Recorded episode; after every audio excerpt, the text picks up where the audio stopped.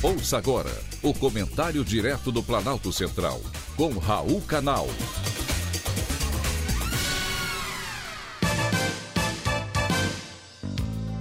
Queridos ouvintes e atentos escutantes, assunto de hoje: combate à fake news. As mídias digitais, você ouviu direito, não falei errado não. A palavra mídia não tem plural, ou é plural de si próprio. As mídias digitais trouxeram as facilidades do mundo urgente. Onde quer que você esteja, com apenas um clique, você fica por dentro do que acontece no Brasil e também no mundo. Tem acesso às informações da guerra na Ucrânia ou do incêndio que atingiu uma estação de energia em Viamão, no Rio Grande do Sul. Porém, a popularização e o acesso facilitado às mídias sociais trouxeram também as fake news, conceito aplicado principalmente aos portais de comunicação online com redes sociais, sites e blogs, que são plataformas de fácil acesso e, portanto, mais propícias à propagação de notícias falsas, visto que qualquer cidadão tem autonomia para publicar. Porém, infelizmente, nem todos sabem discernir o que é falso e o que é verdadeiro. A boa notícia é de que no Brasil, especialistas da USP, Universidade de São Paulo, desenvolvem uma plataforma online que analisa padrões de frases ou palavras.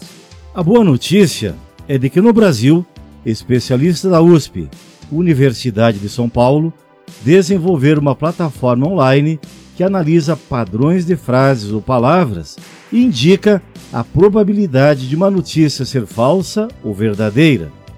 De acordo com os experimentos, o algoritmo consegue detectar uma notícia falsa com até 96% de precisão.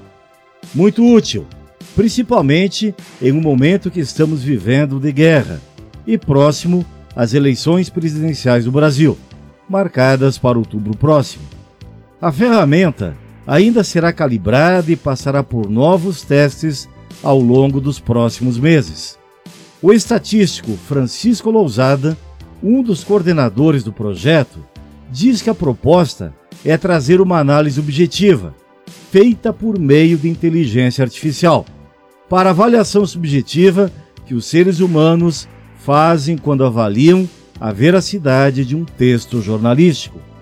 O produto surgiu depois que alunos da USP chegaram à conclusão de como as fake news impactam na vida das pessoas e quanto nocivas elas podem ser. O compartilhamento de informações fraudulentas tem grandes consequências, apesar de parecer inofensivo.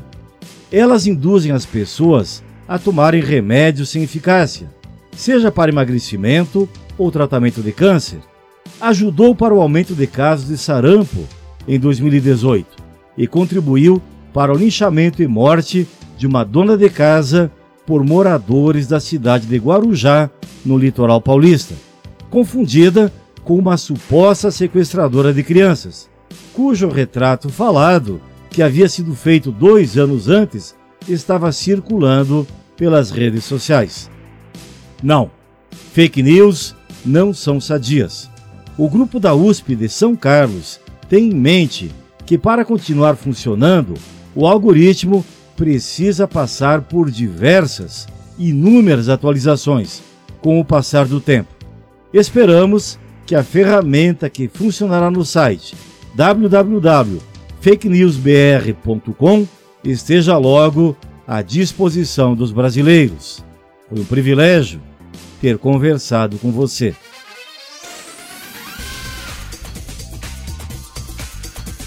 Acabamos de apresentar o Comentário Direto do Planalto Central, com Raul Canal.